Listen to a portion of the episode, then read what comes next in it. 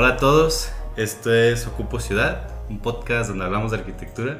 y de cosas que pasan en la ciudad.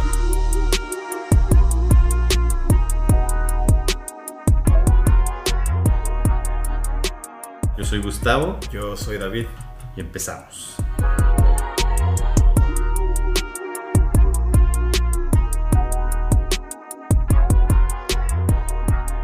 Bueno, David, los segundos. ya no de dejamos esos segundos, ya evolucionamos, avanzamos. Está bien, me siento más profesional. Sí, este, ya me siento más relajado ahorita. Ahorita viene el cafecito. Porque Y es cierre de año, es cierre- estamos cerrando es la cierre temporada de año, cierre de episodios. podcast, cierre de deudas. Mi tarjeta no cierra, pero todo lo demás sí. El SAT también Ajá. persiguiéndonos. Cierre de pandemia. Sí, Y esa voz que escucharon es porque repetimos hoy con un gran invitado, con una muy buena charla. Sergio Ortiz, ¿cómo estás? Mucho gusto. ¿Cómo están? ¿Cómo están? Muy Mucho bien, gusto. muchas gracias. Bien, bien. Muchas gracias por haber aceptado a, volver. Qué bueno. La que... segunda invitación. Sí, que no, que no sé, que, que a lo mejor dijeras, no, ya no quiero, no me gustó, no, No, bien, pero aquí están ahora estamos casa. platicando. Me encanta cotorrear de cosas de arquitectura. Sí. Aunque sean, aunque sean muy comprometedoras como el tema que vamos a tocar hoy. David te dijo el tema, sí te dijo el tema. Me- yo un anticipo, sí. Sí, yo, yo le dije que yo no quería. Está bien. Vamos a hablar del innombrable. Del innombrable. Del- o, del que Luis se ha, o, del que se ha nombrado demasiadas veces. Luis Barragán. El muy, no- el muy nombrado. El muy nombrado. Sí. A ver, ¿cuál es el tema, David? Explícanos. Suena bien, suena bien. Bueno, un poco como ya hemos hablado desde el inicio de temporada sobre cuestionarnos sobre ciertas cosas muy establecidas, es saber en esta ocasión por qué es que se sigue hablando de Barragán, porque estamos hablando ahorita de Barragán y, y, y- si vale la pena darle ese- esa cantidad de reflectores a este personaje que pues tiene sus valores, pero quizás también a, a lo mejor hay personas que no hacen como un esfuerzo por tratar de entenderlo y solo se quedan con la superficie y ahí quizás ahí es donde está el problema de, de hablar de Barragán o de, o de tenerlo como una especie de, de ídolo. De santo casi. De Bueno, ya fue santo. santo, ¿no? No sé. O casi ya está en el santoral de algunos Sí. personajes. Digo, antes de, de- de iniciar, o sea, es- este tema, eh, digo, lo quisiera platicar contigo. También no sé si te acuerdas, en el episodio pasado mencionamos a Barragán muy poquito, si no lo han escuchado, vayan. Y yo comenté esta como mi, mi rechazo, pues, como hablar de él. Sí, o a- recuerdo. y, y que me dijiste algo muy fuerte. me dijiste, es que quizás porque no lo entiendes. Ujú, Y yo dije, pues sí, y ya luego me quedé pensando, dije, es que a lo mejor ya ni lo quiero entender. Ujú. Y ahí me clavé, pero digo, por- ahorita que comenta David, o sea, de que se le da tanto reflector, Ujú. que a mí me pasa a veces como cuando un- una canción se vuelve muy popular, que ya después de 100 veces dices, ya, qué Claro. canción tan fea, ¿por qué me gustó desde el inicio? Sí. Entonces, ese es como mi, mi breve resumen, pero yo sí dije a David que, que en parte mi, mi rechazo hacia él ya es también como por eso, o sea, ya es más como un berrinche de, ya, ya déjenlo en paz, hay, hay más, hay más allá afuera. Claro. Y porque yo siento que ya no se le puede sacar más, Ok. pero pues también no es que yo me haya puesto a buscar mucho. Bueno, lo que pasa es que, en primer lugar, hay que entender que hay influencias que liberan e influencias que, que esclavizan, ¿no? Ah, Yo creo que cuando entiendes una influencia como algo liberador, entonces es un tesoro y, y lección tras lección, ¿no? Si lo entiendes como una influencia o no lo entiendes y entonces te esclaviza, entonces sí es algo que yo a lo mejor creo que su generación lo entiende porque vieron que muchos arquitectos de nuestra generación, no nada más de Guadalajara, sino de todo México, incluso hasta del mundo, este, no entendían pues el cotorreo de arquitecto y entonces este, se quedaban con cosas eh, este, que ustedes seguramente ven como, como, como algo no liberador, ¿no? como algo esclavizante. ¿no? sí, ¿cómo, cómo llamar eso liberador? Porque a mí me suena un poco como cuando estás buscando una respuesta de una pregunta que no te queda clara y de repente encuentras algo y dices, ah, eso era. Y como que sientes esa... Bueno, es que es liberador, siento como que te quita un peso de encima, un peso mental. No sé si... Yo que- pienso que una influencia liberadora es aquella que te hace saber más sobre ti, no sobre él. Pero sabes más sobre ti a partir de él, ¿no? Luis Barragán decía, no hagan lo que yo hago, Vean lo que, vean lo que yo vi, Sí. ¿no? Y yo comentaba, creo que en esa entrevista comentaba que yo incluso creo que eso no está bien, ¿no? Yo creo que es, vean lo que ustedes tienen que ver, que ustedes buscan, ¿no? Porque si ves la Alhambra, si ves, ¿no? Si ves las referencias, los ranchos, las haciendas, y Incluso si te pones a vivir en una hacienda para que veas cómo veía Barragán, ¿no? escuchas a Debussy, etcétera, etcétera, pues vas a ser un Barragán. Ajá, vas a siendo una copia Yo no creo que sea eso realmente de que hay que ver lo que vio Barragán y todo, no, no hay, no hay que, no hay que entender a Ferdinand Bach eh, y, y- y- y zamparse todo Proust, ¿no?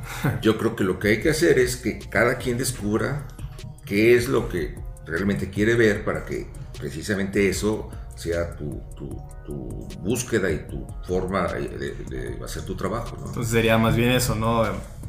Qui- Digo, pensando que él si estabas hablando como directamente de esa, de esa manera, sería más bien no ver lo que él vio, sino cada quien encontrar el mismo camino que él tuvo, pero con nuestros propios intereses, nuestro propio contexto, porque Claro. también, aunque viéramos lo que él ya vio, es una cosa totalmente distinta en en diferente contexto histórico y social a como estamos hoy en día. Entonces, Claro. Y además, muy viciado pues está. Este, hay, hay muchos riesgos, ¿no? Hay muchos riesgos en, en el camino Barragán, ¿no? Muy peligroso porque es muy seductor, ¿no? Es muy seductor no tanto, no solamente como arquitecto, es decir, sin conocer su vida y sin conocer su, su búsqueda, sino este, es muy seductor el- el- el- todo el fenómeno Barragán, todo el personaje el- la arquitectura, ¿no? Entonces, este, yo, yo creo que el otro día comentaba que cuando recibió el premio, el Oscar, el, El Pritzker. no, Ah, el recibió el Oscar, el, el coreano, Ah, el coreano que... el, de la de Parasite. el de los par- parásitos, con el micrófono en la mano decía que lo más personal era lo más universal, ¿no? Sí. Entonces, Luis Barragán fue universal porque fue él, ¿no? ¿Me entiendes? Y nadie va a ser universal si no es él. Y nadie va a ser Barragán porque no hay otro Barragán. Barragán si estuviera ahora ejerciendo, haciendo cosas, no haría lo que, lo que hizo hace 50, 60 años, ¿me explico? Eso es lo que hay que entender, ¿no? ¿Cuáles son las lecciones así como más profundas acerca de Barragán? Si me preguntas cuáles son las lecciones profundas de Barragán, yo creo que hay bastantes. Pero para mí hay una cosa que es súper importante. Primero, entender que el otro día también estaba leyendo algo al respecto, que decía que hay dos tipos de... Esto, esto lo escribió un, un intelectual que respeto mucho, que se llama Isaiah Berlin, Isaiah Berlin en inglés, y, y decía que había dos tipos de escritores, ¿no? Los erizos y los este, zorros. El erizo, el, el zorro sabe un montón de cosas, ¿no? Pues es astuto, es inteligente, zorro. El zorro sabe un montón de cosas. El erizo solamente sabe una cosa, y esa cosa es la que lo salva, ¿no? Entonces Barragán era un, Un erizo. un erizo. Rem Colcas es un zorro, Ah, ok. también como... ¿Tú, tú cuál te considerarías o cuál buscarías tú? Yo soy una zorrita, no, no te creas. O sea, ¿cuál, cuál crees? Porque digo, ya, ya llevándolo como a un campo más, eh, no sé, con una, termo- una terminología. No, bueno, pues yo no sé exactamente. Yo creo que a mí me interesa más el modelo. No me interesa, yo me descubro, me descubro como que soy yo mismo y que no puedo cambiar Ajá. muchas cosas. Aunque también es complicado de- es, definirse a sí mismo, un, es un erizo, ¿estamos de acuerdo? Sisa es un erizo, o sea, sabe lo que, sabe lo que es Ajá. y sobre eso va- no va a hacer otras cosas. ¿no? Acuerdo que una vez le preguntaron a Barragán, fíjate qué curioso, me acabo de acordar, creo que le, le- le hizo un encargo o lo invitó a hacer una, un encargo en Houston, este, creo que Philip Johnson. ¿No? Y respondió Barragán, yo no puedo porque este, fui al lugar y no me interesó y no me dio ningún tipo de, de, Una de- señal, de una respuesta, señales ya, o ni- no, no, no, no me llama. Yo creo que no quería hacerla, ¿verdad? Porque al final de su vida ya Barragán ya estaba como un poco Estaba cansado. cansado. Sí, de hecho tuvo muchas reservas para aceptar el Pritzker, ¿no? Él aceptó el Pritzker cuando hizo un balance y vio las ventajas y, y las ventajas era que le daban un buen Buen billete. pues un buen billete que sí estaba, pues yo pienso que a todos, ¿no? Y lo convenció creo que el arquitecto Díaz Morales, precisamente. Este, entrale, Master. Y qué bueno, ¿no? Porque se difundió su obra, porque antes el Pritzker, pues Barragán era conocido, Medio conocido aquí. era solamente conocido a, través de la exposición que se hizo en el, Ma- en el MoMA, MoMA. en el MoMA de Nueva York. Que precisamente son las dos cosas que quizás tanto que le dieron la fama de manera positiva, pero también de, de- de manera negativa, ¿no? Porque Pues la fama de manera negativa el que, le, el que le entiende mal, ¿no? El que le entiende mal. Él sí tuvo muchísimas, a partir de eso pues sí tuvo muchísimas invitaciones a conferencias. A mí me tocó, eh, de hecho me tocó este, clasificar el archivo personal, porque el archivo personal lo regala el, el señor Oscar González, que era el, al que le heredó Barragán sus artículos personales. Y a nosotros nos tocó, yo, estuve en la fundación unos años, nos tocó vaciar los cajones y había hojas en donde ya nada más le ponía muchísimas, o sea, la hoja decía, thank you very much for the invitation, but at this moment I'm unable to attend that conference. Ajá, de que muchas gracias, Sí, pero no y puedo. nada más le firmaba. Ya tenía la hoja ya, eh, Sí. ya hecha para nada más firmar de tantas invitaciones que Ah, tenía. Y algunas como que no se imprimieron, como que no le salió bien la firma, las dejó ahí, ¿me Ok. entiendes? Y esas son las que dije, órale, este... Pero eso es- ya es un fenómeno común, ¿no? Ya cuando llegas a tal nivel de trayectoria, pues. Sí, te la, hablan- la te- fama yo creo que se que da te en invitan a todos los podcast, Pritzker y todo, Ah, que te a podcast dos, tres Que veces. es molesto. Si el otro leí una entrevista que le hacían así, se dice que le encantaba ir a los cafés a, Platicar. a no, a, a- a leer y a, y a dibujar, porque sí, es un gran dibujante. Y van y lo le pregunta, ¿y sigue yendo? No, ya no voy, ¿por qué? Porque me, me- me- me- acechan los, casi los paparazzis arquitectónicos. ¿no? Sí, sí se vuelve Y me piden un autógrafo y luego me piden un croquis y me dejan, me piden tomarme una foto. Entonces es una friega, ¿no? Y era uno de los placeres que él más disfrutaba, ¿no? Tomar un café en Oporto, que es la ciudad se del café. lo contrario ya. Y ahora ya tiene que tomarse en su Sí. oficina, ¿no? Y Sí, fumarse sus sí, sí, 50, 60 Sí, está bien un tema interesante cuando de repente por el arquitecto se vuelve figura pública. Entre pues su comunidad pues de arquitectura, pero ya luego roza otras cosas de fama o, o de algo, porque digo, ahorita los Star Architects pues son reconocidos en diferentes campos, pues y, y- y ya no es solo como que ah, una persona que diseña, sino ya Sí. se vuelven marcas y yo siento que se vuelve agobiante y es donde aumenta mucho la crítica y pues también aumenta tanto Sí, el pero- gusto por el, y el rechazo. Te digo una cosa, yo creo que en aquel entonces, en los 80s, 70s, 80s, no había este fenómeno del Star Architect. ¿eh? Y yo creo que Barragán no era así como víctima de eso, ¿no? Yo creo que sí tenía bastantes... Yo creo que sí, pero a lo mejor inicios, no, ¿no? tan explotado, porque Ajá. justo hablamos de eso, que quizás uno de los primeros No, pero no había- architects y que se autopromovía bien cañón era Le Corbusier, por eso se Sí, pero no había, no había medios, no había Exacto, redes, o sea, no había por eso, nada. no, no había en este nivel, pero a- Claro. en su mundo a lo mejor era un poco más reducido a su... eh, a, a- a ¿cómo las, a capacidades además, del momento. Entienden que a Barragán no le interesaba tanto la arquitectura.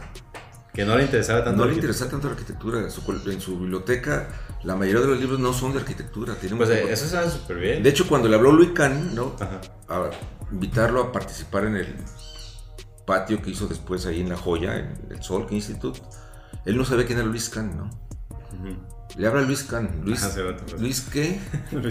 Es que... Luis Cano, así eh, pero- Y este, no, no sabía quién era Luis Can, ¿no? Y eso lo refiere el mismo Barragán y está por ahí registrado en algunas memorias de Luis Can, ¿no? y Y que, sí le interesaba entonces en ese aspecto. Yo creo que le interesaba más...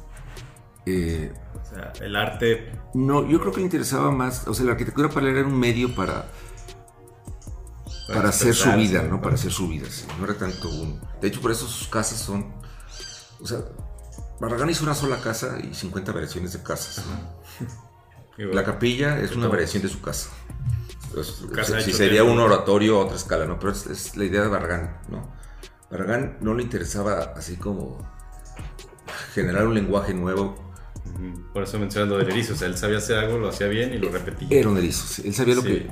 Pero ni siquiera yo creo que estaba consciente de que estaba haciendo cosas de muchísimo valor, ¿no? Bueno, ahí quién sabe. Ajá, porque digo, en ese momento él pues no se veía a sí mismo como lo vemos ahorita. Sí. Digo que año a año pues ha ido enalteciendo su obra. Y en- por ese momento él estaba al mismo nivel que muchos otros, pues él fue el que relució. Yo creo que sí.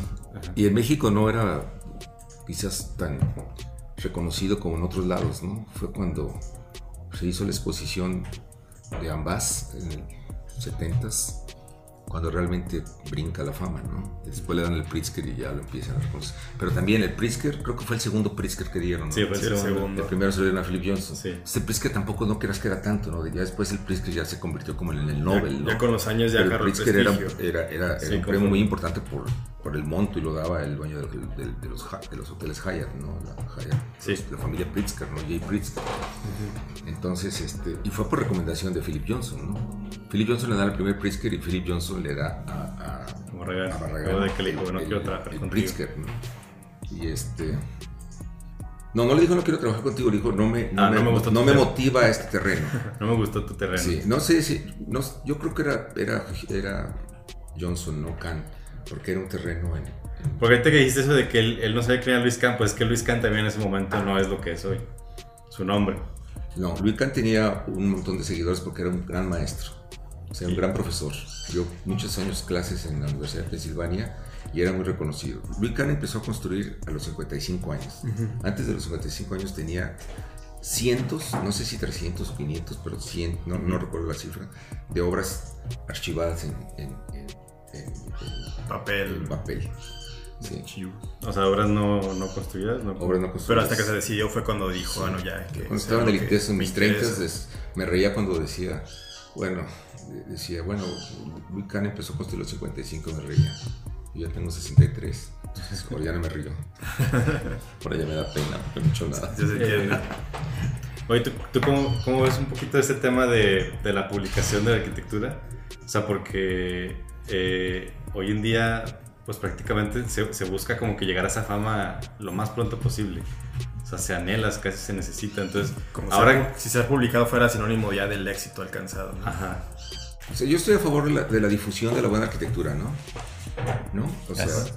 cuando hay buena arquitectura y la suben a las redes, al Instagram, por ejemplo, eh, este, te va bien. la, la, la, registro, digamos, y, y la busco y quizás después me, me adquiero de una monografía o si hay posibilidades de visitarla, la visito, ¿no?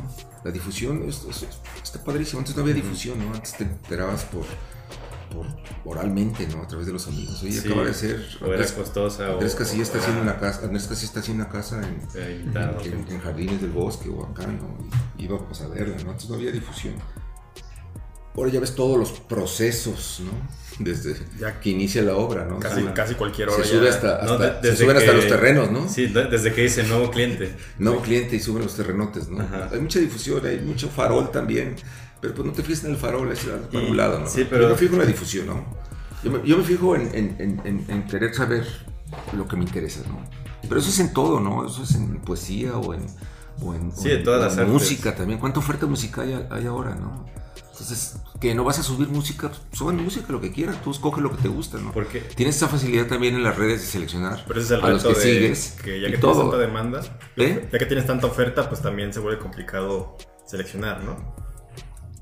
Ya que tienes tanta oferta de qué, perdón. De- ah, de imagen. de imagen. Pues ahí está la discriminación y la, la educación del arquitecto, Pero- ¿no? Saber, saber qué es lo que vas a leer, saber qué, es lo que vas a escuchar de música. Tiene, ustedes tienen tiempo muy limitado para ver lo que tienen que ver y lo que tienen que escuchar y lo que tienen que estudiar, ¿no? Eso ya depende de ustedes, por eso hay que rodearse de las influencias, y hablamos otra vez de, de la- de las influencias liberadoras, ¿no? O sea, tú sabes a quién le dedicas tiempo, tú sabes de los 45 libros que tienes ahí en el buró que quieres leer, cuál de esos 45 quieres, vas a leer, ¿no? Eso ya depende, porque no vas a tener tiempo para ver todo, ¿no?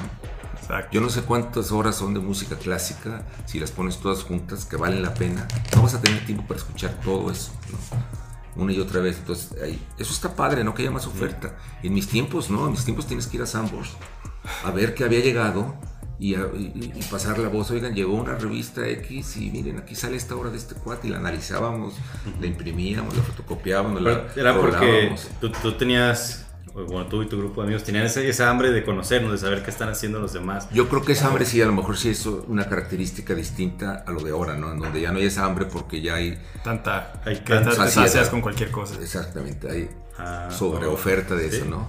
Pues sí, no tiene sentido. de- Si antes no había, lo necesitabas. Ahora que tienes tanto, como no tienes tan a la mano, hasta te da flojera de. "Ay, pues, Sí, pero- el problema para ustedes es otro, eso diría Sí, yo, ¿no? pero, por ejemplo- el problema para nosotros era conseguir información. El problema para ustedes es, dis- es discriminar información. Saber qué es lo bueno, Ah, ¿me entiendes? Yo creo que eso, eso es interesante. pero entonces, ahorita que hay más, eh, ¿no crees que debería, bueno, a, a lo mejor debería haber más crítica, o sea, ser más, Sin duda. eh, más, más exigente?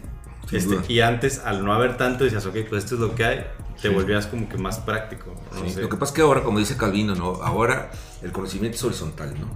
Sí. Todo, hay muchísima información, es por horizontal. Entonces tú adquieres la sabiduría, entre comillas, a través de horizontalmente, ¿no? Y antes era vertical, antes era profundidad, ¿no? Antes- Yo no creo que ustedes hayan leído La Guerra y la Paz, ¿verdad? No. Del Don estoy, porque es una novela de 700 páginas, ¿no? Esa te da una sabiduría profunda, ¿no? De meterte, ¿entiendes? Pero esa misma sabiduría quizás, no estoy seguro, Chulhan dice que no, ¿verdad? Esa sabiduría la puedes tener a lo mejor horizontalmente, ¿me explico? Ajá. Entonces, este, son esos dos tipos, digamos, de conocimiento. Yo creo que yo abogo por una sabiduría o por un tipo de conocimiento más profundo, ¿no? pero me confieso que soy víctima de, del conocimiento más superficial, ¿no? Pues es que uno se adapta. Entonces ya Entonces, ahora... si uno quiere comenzar estudiantes o, o alguien como nosotros, jóvenes egresados, este, Joven. es que Egresados. egresados, Sí, egresado. a buscar y saber discriminar cómo, cómo se lograría saber una buena selección de, a ver, volviendo al tema de Barragán, cómo no me, cómo no me puedo equivocar, cómo evitar equivocarme a la hora de saber más de Barragán. Este, ¿Qué es lo que debería om- omitir o, o lograr? Pues es una buena pregunta. Lo que pasa es que, haz de cuenta, ¿qué es lo que, cuando tú vas a discriminar entre lo bueno y lo malo, cuál es el criterio? O sea, ¿Con qué criterio? ¿con qué criterio, no? Tú dices, Sí. bueno, ¿cómo sé que esto es bueno y cómo sé que esto es malo? Bueno, si no tienes un, no bagaje, pero un O sea, ¿cómo puedes tener una, una lista sistema valoral, Una referencia. Una- Tienes que haber es visto. que arriba de todo están los valores, ¿no? Ese es, el- eso es lo que más importante. ¿Qué idea de arquitectura tienes? Es. Eso es lo más importante. Por eso cuando yo daba taller, si tú te vas a la parte proyectual, que es la parte más baja, que tiene que ver con la ergonomía y, y zonificaciones y bla, bla, bla, y la claridad del, la claridad del esquema, la claridad del, del- la claridad del proyecto y la congruencia entre plantas, cortes y alzados, la simultaneidad, eso es meramente proyectual. Eso yo digo que es una labor muy importante, pero es como aprender gramática, aprender ortografía, creo que aprender sintaxis, pero no aprendes a, no aprendes a, a- a- a hacer poemas, ¿me entiendes? Entonces tú puedes aprender y hacer todo perfectamente correcto, pero no puedes hacer poesía, ¿no? Sí, en, aprende- en música hay Aprende las bases, aprende las herramientas, aprendes a usarlas, pero no te garantiza que vas a hacer una obra de calidad. En música hay intérpretes que interpretan la misma obra con las mismas notas. Y en una hay música y en otra no hay música. ¿Dónde está la música, no? ¿Dónde está la arquitectura? Entonces, no es en la parte proyectual técnica, ¿no? Hay unos intérpretes de música que se equivocan, ¿no? Unos pianistas que se equivocan, pero tienen más música que los que tocan perfectamente una sonata, ¿no? Entonces, en arquitectura igual, hay unos arquitectos que manejan toda la parte proyectual, que tienen un chingo, un montón de oficio, ¿no? Pero no, tienen, no, no hay arquitectura, y hay arquitectos que tienen errores y que hay arquitectura. Y la ¿no? ves, ¿no? O sea, Sí. se- se digo, la, la distingues medio, medio. Bueno, yo quiero pensar que fácilmente. O sea, a lo mejor que yo puedo decir que puedo distinguir como que una obra que fue hecha meramente con interés comercial a una obra en la que me acuerdo dices, esta obra tuvo una cierta pasión o un cierto interés hacia cumplir un objetivo más allá de la construcción y venta. Exactamente. Sí. Exactamente. Entonces, ah, te decía, lo más importante es lo que está mero arriba, que son los valores, ¿no? O sea, Sí. que es la parte, la parte, esa ya cada quien le toca descubrirla, pero sí, pues tienes que, ahí sí tienes que nutrirte de, de, pues, de los sabios de la arquitectura, ¿no? ¿Y crees? y ahí es donde están las influencias liberadoras, ¿no? Tienes- pero no va a ser una influencia única, ¿no? Tú vas a tener Y- muchas influencias, ¿no? Decía Ketglas que sus maestros fueron Palladio, ¿me entiendes? Que su maestro fuera Vitruvio, esos fueron sus maestros, ¿no? Tus maestros no es el que te enseña a contar. ¿Pu- ¿No? ¿Quieres poder mencionar cuál crees que, que Ya, ya, ya vas a empezar. No. ¿Cuáles crees que podría ser valores adecuados? Ah, valores de Yo Sí, sí, sí. No, no, no, no. O sea, de que dices que habrá que tener valores. ¿Cuáles consideras? O a lo mejor los que tú quieres que tienes o los que crees que se deberían de tener. Como para. Ah, híjole, pues es una buena pregunta. No sé por qué decir un. o Puede ser. Lo que pasa es que si digo algunos se me van a olvidar otros y luego mañana te voy a hablar que volvamos a tener la plática y entonces vamos a tener que hacer un No, o sea, no, igual y pueden ser 20 los que te acuerdes ahorita. O sea, porque. Digo, eso es Bueno, más que la arquitectura no tiene que ver. No, pri- primero, primero que la arquitectura no tiene que ver con objetos construidos. La arquitectura es lo que está detrás de esos objetos construidos, ¿no? La arquitectura es lo que está más allá de los espacios construidos. Es que espacio es una característica, pero podría ser la atmósfera, el espacio, la luz, la, todo. Pero la arquitectura es lo que te queda después de que está la arquitectura, ¿no? Es un verbo, como dicen los teóricos, ¿no? Es un verbo, no es tanto un, un objeto, ¿no? Sí. Ok. Entonces, es el sabor que te queda después de que ves una buena película, ¿no? Sí. De que escuches un buen poema, de que, no sabes, sí sabes, ¿no? Sí, que impacta en ti. eh, de- Puede de haber dos mujeres y una mujer, pueden ser gemelas y una mujer Te, te llega algo, diferente. te llega algo, es la vibra. Y todos físicamente es igual, idénticos, son gemelas, ¿no? Pero no, pero no, ese es lo intangible. Lo, lo dice Merleau-Ponty, es, La es personalidad. lo, lo invisible de lo visible, ¿no? Es eso, ¿no? Entonces, tiene que ver con eso. Suena a lo mejor un poco vago y un poco filosófico, pero es lo que es. No, es que- es que- de repente ves una ruina y no tiene nada Sí. que ver con las intenciones del arquitecto que ya murió o del grupo o una ruina medieval y hay arquitectura, ¿no? Entonces tú, aquí hay algo, ¿no? yo les decía a los alumnos en el ITES, les daba un ejercicio. Váyanse a recorrer el campus y díganme cuáles son los mejores lugares del campus. ¿Entiendes? Puede ser a lo mejor al lado de un árbol y no hay arquitectura, ¿no? Puede ser acá en un rincón. ¿Sí me explico? Tener ese sentido del lugar, esa sensibilidad, como la sensibilidad que tienen los músicos para detectar, son, para, para saber y afinar, por oído, ¿no? Los músicos dicen, este cuate tiene oído, ¿no? Y el arquitecto tiene que tener el sentido, lo que llamaban los, los, los romanos el genio loci, ¿no? El sentido del lugar, ¿no? Ellos entendían que cada lugar tenía una especie como de genio, y a ese genio, el genio loci, había que darle algo, ¿no? Entonces es eso, número uno, es, es esa cosa que es más etérea, ¿no? Lo invisible, lo visible. Número dos, y esta es la definición de Heidegger, que ya le he dicho seguramente porque siempre la digo, pero que se me hace súper importante, que es el, el, el, ejemplo que él da del puente, ¿no? Hay dos montículos, entonces un puente que es lo que hace, resignifica esos dos montículos. Si no hubiera el puente, lo que estaba en los dos extremos no tendría sentido, no tendría significado. El puente, la arquitectura, le da significado al lugar. ¿Sí me explico? Entonces, otra característica es que un buen emplazamiento, un buen objeto, una buena arquitectura resignifica el lugar y te da las, las este, te ofrece, celebra el lugar. ¿no? Ese número dos. Y número tres, que quizás resume todos, ese, ese lo escribí en un artículo de Galimatías, aquí ya estoy haciendo promoción, Ah, está promoción bien. pero no importa. Que ellos también nos comparten. Sí, claro. Bueno, Bueno, no importa. Pero es eh, esta arquitectura relacional, ¿no? Que la arquitectura tiene más. la arquitectura es más la capacidad de establecer relaciones que de, que de crear objetos, ¿no? Entonces, ¿cuál es la arquitectura de relacional? Es la arquitectura que celebra o que intensifica o que potencializa las relaciones, ¿no? Una buena arquitectura es la que establece relaciones con la naturaleza. ¿Cuántas obras de arquitectura, incluso, incluso buenas, no establecen ninguna relación con la naturaleza. ¿no? La buena arquitectura es la que establece relaciones con los demás. ¿no? ¿Cuántas arquitecturas están hechas co- no, no están hechas como platicar? ¿no? Como para- para- Y, y si no, vale la pena nombrar las arquitecturas. Yo pienso que pueden ser objetos con valores arquitectónicos, pero para mí, mi definición tiene que ver. No, no, no, no. Se vincula un poco con la idea de la arquitectura emocional, que es una arquitectura relacional. No, yo pienso que ahí la arquitectura emocional, de hecho ahí en el escrito ese la criticaba un poco. O sea, la arquitectura emocional es una arquitectura que a lo mejor celebra la percepción del edificio, ¿no? Como de manera fenomenológica, ¿no? Entonces, pero el riesgo de ese tipo de arquitectura es que termina siendo en que consumes experiencias perceptivas. Eso, está eso es interesante para el arte, ¿no? Tú ves una pieza de James Turrell y es una experiencia de percepción, ¿no? Pero eso no es arquitectura. Y la arquitectura tiene que ser experiencias de percepción. Entonces, todas estas este, líneas que está tomando la arquitectura de hoy, ¿no? De arquitectura tectónica, ¿no? Con materialidad, que son esas palabritas que usan, ¿no?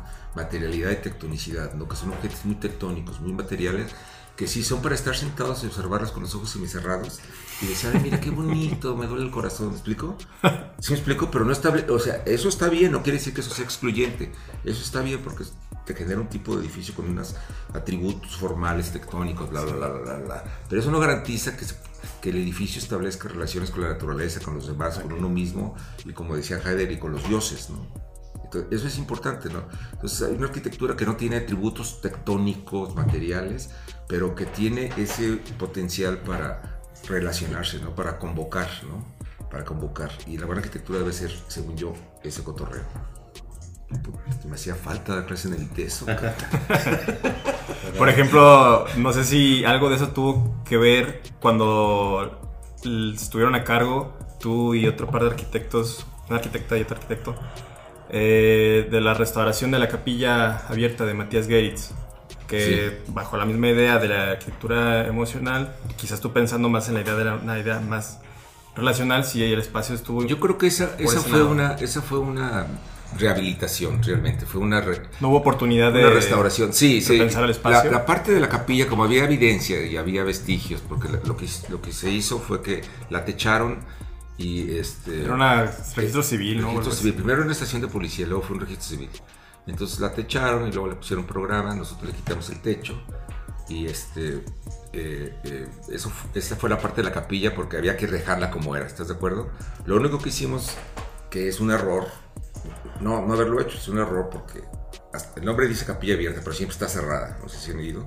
siempre está cerrada esa capilla. Sí. Pero no puede quedar abierta permanentemente porque sería un lugar peligroso. Eso sí, lo entendimos desde un principio. Entonces lo que hicimos es dejar la capilla como está. Se dejaron unas puertas que cuando se abren se mimetizan con el muro, ¿sí? Abren 180 grados y entonces tienes una experiencia similar a la que tenías, ¿no?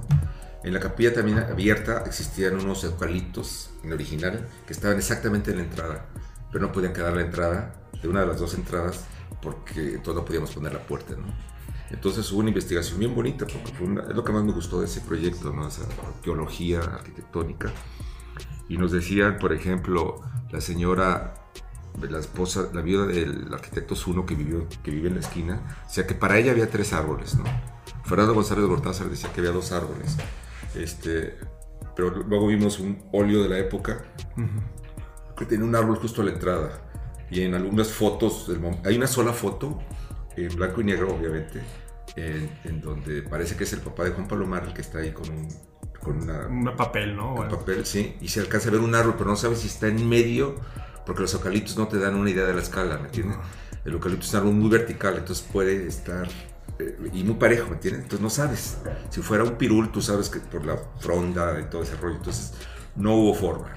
Y yo creo que debimos de haber dejado un árbol de eucalipto al centro, dentro de la capilla, pero ya no hay, ya no hay eucaliptos, ¿no? Y sería, tendría que ser un arbolito pequeño, entonces me hubiera gustado que hubiera un árbol que se hubiera quedado, ¿no? Pero pues ya estaba construido. Y ahí lo que se hizo realmente fue, la intervención que se hizo fue el ingreso por Mariano Otero, que antes tenía una entrada pues tipo Estadio Jalisco, no sé, un escalerón de 10, 15 metros, ¿no? Y es anti-Barragán eso, ¿no? Eso no lo hizo Barragán. Y lo que hicimos nosotros, dejamos la, la misma fuente y dejamos dos entradas de 1,20 más o menos, muy pequeñitas para que entres como más secundariamente, como de lado, pero dándole la, la, jerarquía de ingreso por Mariano Otero para que se sintiera que era un, que era un, parque. ¿Me explico? Cuando se, terminan, se intervienen obras así, ¿sigue siendo el mismo autor original el que está, lo que se ve en esa obra cuando se visita? O sea... Yo pienso que sí. O sea, sí no, ¿verdad? O sea, la parte de la capilla pues se dejó tal como estaba. Pero esa es una discusión que tiene como dos escuelas, ¿no? Entiendo que es como la escuela de Venecia y la escuela de, bueno, no recuerdo, pero los que son restauradores a ultranza, ¿no? Que haz de cuenta como estaba cuando, cuando, ¿no? Y los que son así como que la obra tiene que crecer, ¿no? Tiene que evolucionar. ¿no? Yo soy más de la segunda idea, ¿no? Sí. Y este, por ejemplo, si antes de morir Barragán dejó un bastón encima del muro, ¿dejarías el bastón ahí? Porque el día que murió te quedó el bastón ahí. Barandal puso, Barragán puso un barandal. Porque son exagerados, pero hay gente así de clavada, ¿no? Pues hay gente, sí, son fundamentalistas. Son fundamentalistas, son como los fundamentalistas cristianos, ¿no? Que entienden la Biblia de manera literal, ¿no? Pues no vamos a entrar en ese tema, ¿verdad? pero bueno. Oye, bueno. regresando un poquito a a lo de los valores, eh, digamos que quiero pensar que en el momento de tú trabajar en una obra, estás pensando en los tres que mencionaste y otros. Si por alguna razón, al finalizar, eh, tú mismo, o sea, no que te diga alguien más, a lo mejor tú, tú mismo dices, sabes que sí logré esto o no logré esto, ¿cómo, cómo es ese proceso para ti? Bueno, los valores no entran al momento de trabajar, ¿no? No, no, no, al final. o sea, que esos valores entiendo que al final eran como unos objetivos. Sobre todo como esto de la arquitectura relacional. Es que es como valores, los valores que tú tienes en tu vida diaria, ¿no? Se oye la palabra valores es como muy altruista y muy acá, Sí, sí. Pero es como tu... Por eso que mencionas eran como, como objetivos Yo creo que sería como tu procesador, ¿no? Y el otro sería tu disco duro, ¿no? Okay. Es como tu procesador, ¿no? Lo que te permite hacer las cosas de cierta forma, ¿no? Ajá, pero eso, o sea, ¿qué pasa si al final terminas una obra y esto que comentabas de que eh, no solo buscas una tectónica, sino una relación eh, arquitectura-naturaleza, arquitectura-usuario. O sea, ¿qué pasaría si, si al finalizar ya tú, al analizarla, a lo mejor, bueno, primera que sí lo lograste y es ok, o que tú dices, ¿sabes que no lo logré? No, yo pienso que, haz de cuenta, es que eso es lo que dicta la forma de proyectar. Entonces no es que, yo, no es que sí lo logré yo, es que esa es la forma, no, eso se logra, a menos que te cambien del proyecto, ¿no? A menos que te cambien del proyecto, pero sí se logra porque eso es lo que, eso se palpa en, lo que haces. O sea, sí, yo, para mí la, planta arquitectónica es muy importante. Porque la planta es la que realmente establece relaciones, ¿estás de acuerdo? Sí. Entonces yo, por ejemplo, en- en una primera etapa de obra que tenía en los 80s, 90s, mis casas, o mis, o, o- pues hacía casas nada más, casi sigo haciendo casas, pero eran muy objetuales, ¿no? Eran muy- un solo objeto, bien emplazado si tú quieres que establecía relaciones, ¿no? Y ahora ya trato de hacer plantas mucho más orgánicas que abracen la naturaleza, esquemas en L, esquemas en L más grandes, esquemas en L pequeña. O sea que sí, Todo es un esquema en L en esta oficina, quiero que sepas. como que siento que le- le Pues nos cae un proyecto y lo único que se a discute... Regina, Sí. Nos cae un proyecto y lo único que decimos aquí, ¿de qué tamaño va a ser la L? entonces- ¿Verdad, Roberto? Entonces, es que, es, es que entonces tu proceso o el proceso de, tu- de la oficina es tan minucioso que es, quiero decir, imposible fallar. No, no, no, no. O sea, fallo todos los días. No, no, yo me refiero a que sí hay ciertas constantes, ciertos patrones, digamos, que persisten y que se tratan de materializar a partir de lo que hago, ¿no?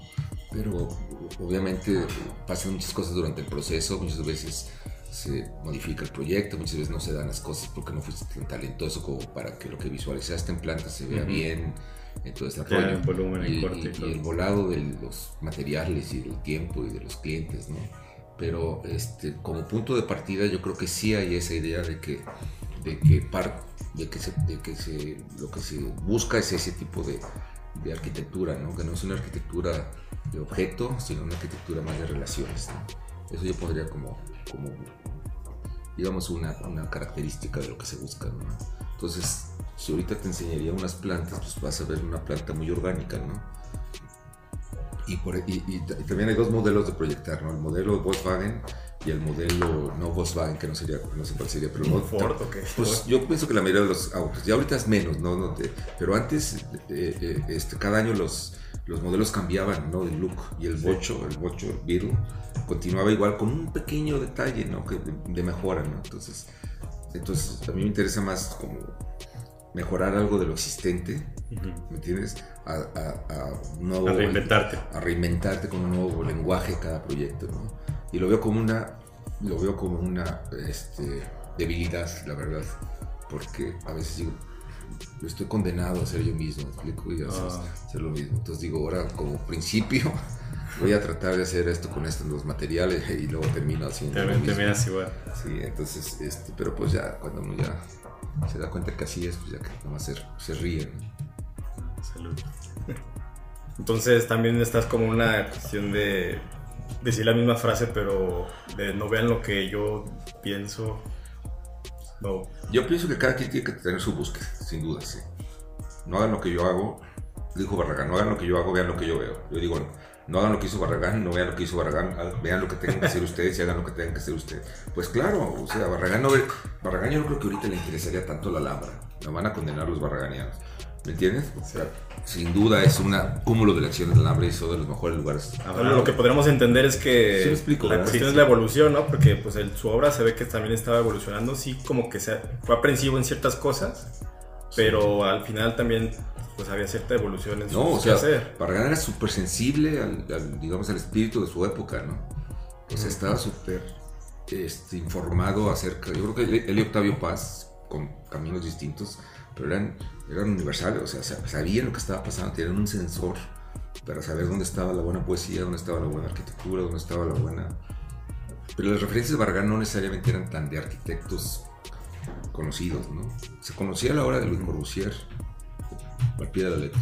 A mí se me hace interesante y se me hace viendo que dices de que a lo mejor él no, se, no le interesaba la arquitectura, digo, no, no tan así de, de directo, pero que es que a lo mejor él estaba enfocado en tantas cosas que por eso logró esa, esa que es que universal, o sea, que logró Sí. entender mucho el, muro, mucho el mundo porque lo veía de diferentes perspectivas, no solo desde su campo profesional. Claro, y eso es lo que lo hace rico, distinto a Barragán. ¿Qué? A diferencia de los demás arquitectos, que su arqui- arquitectura realmente era autobiográfica y era personalísima, ¿no? Eso es lo que lo hace distinto a los demás, porque los demás eran primero arquitectos, luego, él, su vida y su, el archivo personal de Barragán es tan importante como el archivo profesional. del mundo. Porque el archivo personal te da muchísimas más claves, o sea, te da mucho más claves las cartas que escribió, los textos que escribió y las referencias no arquitectónicas, más bien literarias, te dan más claves, más importantes para entender la obra de Barragán que, las, que, la- que los proyectos mismos, ¿no? Entonces, ¿De, Es- de qué nos perdemos o de qué se puede perder alguien si se clava con estas influencias como... Eh, ¿Cómo dijiste? ¿Que te aprisionan? ¿Te esclavizan? ¿Que te esclavizas? Ajá. ¿De qué se pierde uno? O sea, uno puede creer de que, nah, pues sí, yo voy a seguir a Barragán o a otro personaje y quiero hacer mi arquitectura blanca como él o quiero hacer mi arquitectura de color como él. Este... Y acabas como que aprisionándote por querer seguir a alguien. ¿De ¿Qué, qué es lo que- en, en un principio yo pienso que todos tuvimos influencias esclavizantes, ¿no? Sí. En un principio, eso es normal, ¿no? Es, es normal. Por eso es importante saber escoger tus influencias, ¿no? No, que no vayas a escoger es una que influencia de- local Pero- el pelo, ¿no? Uno se esclaviza porque no sabe escogerlo. O sea, Pero hay un momento en que yo creo que de manera natural, cuando va evolucionando, una persona ya va desprendiéndose. porque Debería ser, ¿no? Debería ser que se desprende. Yo pienso que. Puede que sí, ¿no? sí, Pensaría que sí, ¿no? es un poco salirse de la zona de confort, pues, o sea, de, Sí. de que iniciaste aquí, está bien, pero la gente que también se clava mucho que dice que la mejor música es esta, la mejor arquitectura es esta, la mejor Hay escritura Pink es Floyd, esta, hay. Pink Floyd que no Eso, superan a. Pink Floyd, güey. Hay Pink, Pink Floyd, Floyditas, ¿no? hay, Hay Grateful Dead. Beatles. Hay, Eh, o- lo- este, ¿cómo, sí, se llama, sí, sí. ¿cómo se llama el poeta argentino? No me acuerdo. ¿Es Borges? No, bueno, eh, Pero cuando, cuando eh, este, en tiempos de Octavio Paz, ¿no? Le preguntaron a un poeta, "Oiga, ¿qué opina de la poesía, la poesía contemporánea en México? Dijo él, no sé si les había dicho, la poesía, la poesía en México descansa en paz. En paz con mayúsculas, Sí. ¿no? Porque descansa en Octavio Paz, ¿no? Entonces la arquitectura en México descansa en Barragán, ¿no? O sea, sí es... eh, la verdad, personajes como Octavio Paz, como Juan Rulfo, como, como Luis Barragán, se la pusieron difíciles a las generaciones inmediatamente sucesivas, ¿no? Porque era un personaje muy difícil de, de superar, ¿no? O sea, vivías a la sombra. A mi generación, yo creo que mi generación en particular, nos pegó durísimo. Porque fue precisamente los 80s, ¿no? Yo creo que fue cuando Barragán se dio a conocer y sí, era difícil. Fue un cañonazo Sí. que todos recibieron de que Yo creo que sin duda alguna sí. sea, pero alguien porque- vendió la idea que tenían que ser como él y Ajá. fueron para allá. Pero se hicieron tan universales que hasta el público, no, no, no, no sé si llamarlo común, pero el público no relacionado directamente a la arquitectura, hablando de Barragán, Ujú. lo dijo, es que esto es, porque dijo, pues eh, se, se volvió tan famoso que se volvió, pues sí, universal al punto de que llevó a todo tipo de gente. Me refiero a, a gente, digo, no relacionada a la arquitectura, no sé ahorita cómo mencionar, pero de que ya si alguien que no es arquitecto ve una casa y dice, no, es que no se parece a esta otra que vi, que tengo entendido que es la mejor, entonces ya, ya todo el mundo te está comparando, no solo tu gremio. Y eso creo que sí duele más porque dices, pero tú, tú qué sabes, o sea, de que porque nomás porque viste una foto, porque escuchaste a Pink Floyd, ya todo tiene que ser así. Y creo que eso es lo que no me gusta un poco, o sea, de que sigue habiendo gente muy clavada En, en- en, en defender una idea como definitiva ¿De la arquitectura en general o de Barragán? de Barragán. Ah, de Barragán. Bueno, pues es que su arquitectura es de algo definitivo, güey, y es una referencia casi única, e incomparable, e inamovible, e impenetrable, e inalcanzable, y todo lo demás.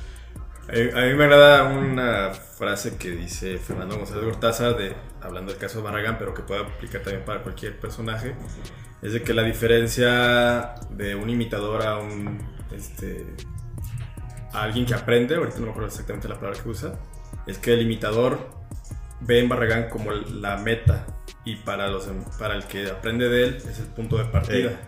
Ujú. Eso suena mejor. Entonces, pues sí, mejor puedes interesarte por Barragán o cualquier otro personaje, Sisa, Le Corbusier, quien quieras, pero que Sí, no, se- no te atasques ahí, sino que... Sí, pero su- en su generación ya hay una influencia, ya no hay, ya no existe una influencia única. Ajá. Yo creo que ya no. En mi generación podría haber existido una Pues influencia sí, única. sí, abanico, pero en quizás- mi generación estaban los grandes maestros que eran Le Corbu, Gropius, Frank Lloyd Wright y Mies, ¿no? Eran los cuatro pilares de la arquitectura. De repente estaba Luis Kahn, que era un continuador del proyecto moderno, y de repente estaba acá este, eh, Margano y en Italia. Este, Sergio. Carlos Carpa. Ah. Sí, Alvar Alto en Finlandia, ¿no? Entonces, sí había esa, esa pero todo era el proyecto moderno, ¿no? y, y como que la continuación del proyecto moderno. Yo creo que primero, de los primeros arquitectos que no desmanteló, pero el proyecto moderno, pero sí que fue un continuador del proyecto Una Modelo. co- contrapropuesta, digamos. Yo creo que le dio una, le inyectó un componente único que, que fue lo, la, la- lo biográfico, ¿no? lo personal. ¿no? Hizo menos casa, la casa no era la máquina de la guitarra, ¿no? que ese era el postulado de la arquitectura de, De Le Corbusier. de Le Corbusier, ¿no? La casa para Barragán era una máquina. De- Decía Barragán que la casa era una pieza emocional de arquitectura, no, no era una máquina para habitar. Para habitar ¿no? Entonces, Bueno. eso, eso, eso para mí sí fue muy importante. Las, las influencias, les digo, este, hay que escogerlas con mucho cuidado, hay que saber el peso que tienen y, este, y no preocuparse si esta influencia me va a durar hasta el 2023. Dure lo que Yo digo que no, hay que nutrirse, ¿no? Hay que nutrir el disco duro con, con mucha información. Eh, no recuerdo quién decía que es bien importante. Échale todo, ¿no? Debes verlo todo, debes aprenderlo todo y debes olvidarlo todo. Esa, esa era la onda, ¿no? Debes verlo todo, debes estudiar todo, debes aprender todo, debes conocer todo y luego olvidar todo. Y al momento de proyectar, no proyectar co- con, ninguna imagen al frente, ya que el cuerpo sude lo que tenga que sudar de información que tú te metiste y estar eso. Y yo diría también hay que cuidar un poquito tus influencias, ¿no? Que estoy ya repitiendo, ¿no? Que se ve. Este, Pero bueno, Bueno, que nos quedamos con eso. Para, bueno, hay que cerrar a lo mejor con algo más, no sé, más relajado, más contento. No sé, al- algo más tranquilo, pues como... me encantaría. Eh, digo, igual y recomendaciones, este, digo, por ejemplo, que dónde encontramos lo de tus publicaciones en Galimatías o algo que quieras recomendar en estas fechas que te traiga ahorita interesado, un libro, una película. Algo para leer en Navidad. Un whisky, por ejemplo, un single malt. Ok. Eso me trae muy interesado. No, mira. este, Muy ocupado. muy ocupado. ¿Qué te parece si la posponemos, Roberto, para dentro de 15 minutos? Mira, la verdad, este, bueno, lo que estamos haciendo en Galimatías ahorita me tiene muy ocupado, me tiene muy emocionado y me tiene muy este, prendido porque estamos haciendo un proyecto junto con Juan López en donde eh, cada quien se encarga de, una- de un tema en especial como pro- la propuesta de tema, ¿no? Y entonces, este, próximamente vamos a sacar, por ejemplo, un abecedario de Álvaro Siza, ¿no?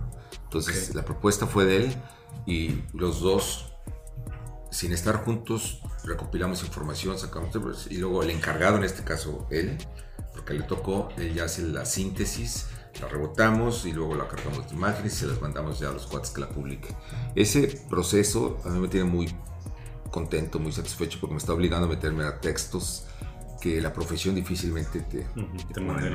Antes lo teníamos con el secao, que tú ya sabes lo que es el secao, ustedes ya saben lo que es el secao. Sí, pero tenemos un el- episodio el, el secao se, se, se, pues, se congeló ahorita por lo pronto, ¿no? Sí, Entonces, por la situación de la pandemia.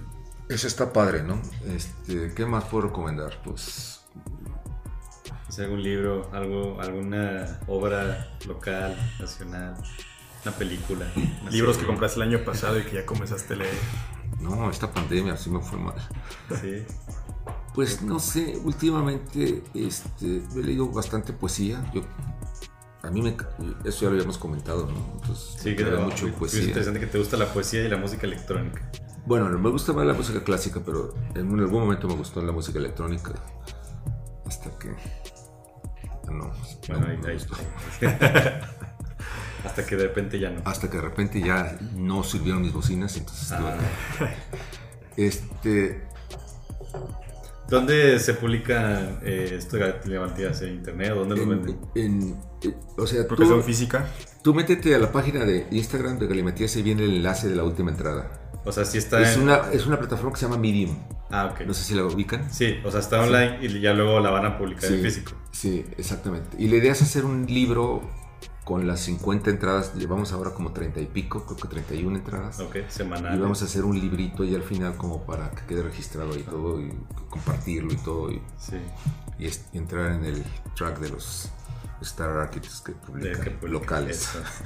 locales, ¿verdad? Muy bien. Ah, lo que ¿Qué más puedo recomendar? Pues, Luego hacemos la presentación del ustedes ya libro. conocen, porque ya entrevistaron a Rafa Plasencia, ¿no? De la Sí, sí, de Artelecta. También tenemos Sí, episodio. Sí, tiene un episodio y pues recomiendo que vayan ahí porque la selección de libros que tiene Rafael Sí, está y muy es muy, muy interesante. No hay en el DF, incluso me diría que en Latinoamérica parece ser, porque hay mucha gente que... Tanto los de consulta para verla ahí como Sí, los de y está, está haciendo un buen acervo, ¿no? Entonces Sí, hay, hay que apoyar ese proyecto. Yo creo que algunos libros los puedes encontrar en Amazon un 10% más baratos, pero la cosa es Sí. promover ese proyecto. ¿no? Entonces, cada escapada ahí me cuesta Sí. un billete, no voy. A veces, a veces rodeo la calle porque sé que si se me va... Si ves la puerta emparejada, ya con eso. Sí, y este... Pues yo también otra cosa que he redescubierto en la pandemia es el YouTube, que es maravilloso. Claro. El YouTube es mucho mejor. Es, yo creo que es la mejor aplicación que tenemos en Internet. En Bluetooth puedes encontrar conferencias de arquitectura de quien quiera, maestro. Sí, o sea, entrevistas, si tienes conferencias, una buena talleres, pantalla y una buena... obras, recorridos, un montón de Puedes, cosas. toda la música clásica, recitales de poesía, de lo que quieras. Este, documentales impresionantes. o sea, Lo mismo, ¿no? Simplemente saber discriminar de toda la cosa que hay en Exactamente, y uno te lleva a otro, ¿no? Uno te lleva a otro. Sí, o sea, se te va haciendo eh, el algoritmo y te vas encontrando como joyitas, pues. De te vas todo. encontrando joyitas, sí. Pues ya no necesitas gastar dinerales, cabrón. Tienes ahí. Yo me compré una buena pantalla por la pandemia, precisamente porque creí que me iba a encerrar. Y, error, me encerré. Pero este, me aviento, eh, digamos, videos de conferencias sobre arquitectura bien interesantes, ¿no? Con subtítulos de repente cuando son en español. Hay un par de conferencias de Alberto Pérez Gómez, por ejemplo, eh, que no había escuchado, o están en inglés y luego con subtítulos, o, o, o lo vuelves a escuchar. Y, y, este, en fin, creo que son buenos tiempos, la verdad, son buenos tiempos y, Hay que aprovecharlos. y la pandemia fue un buen tiempo como para encerrarte un poco, ¿no? A mí, a mí me gustó realmente la pandemia, creo que fueron, fue un año muy padre. Ya va a salir la, la verdad sí, yo- ya va a salir la pandemia, ya va a salir la, la- vacuna. vacuna y todo el rollo, ya se va a acabar el encanto. Sí, ahí está la noticia de que murió por la vacuna. Lo atropellaron, algo así.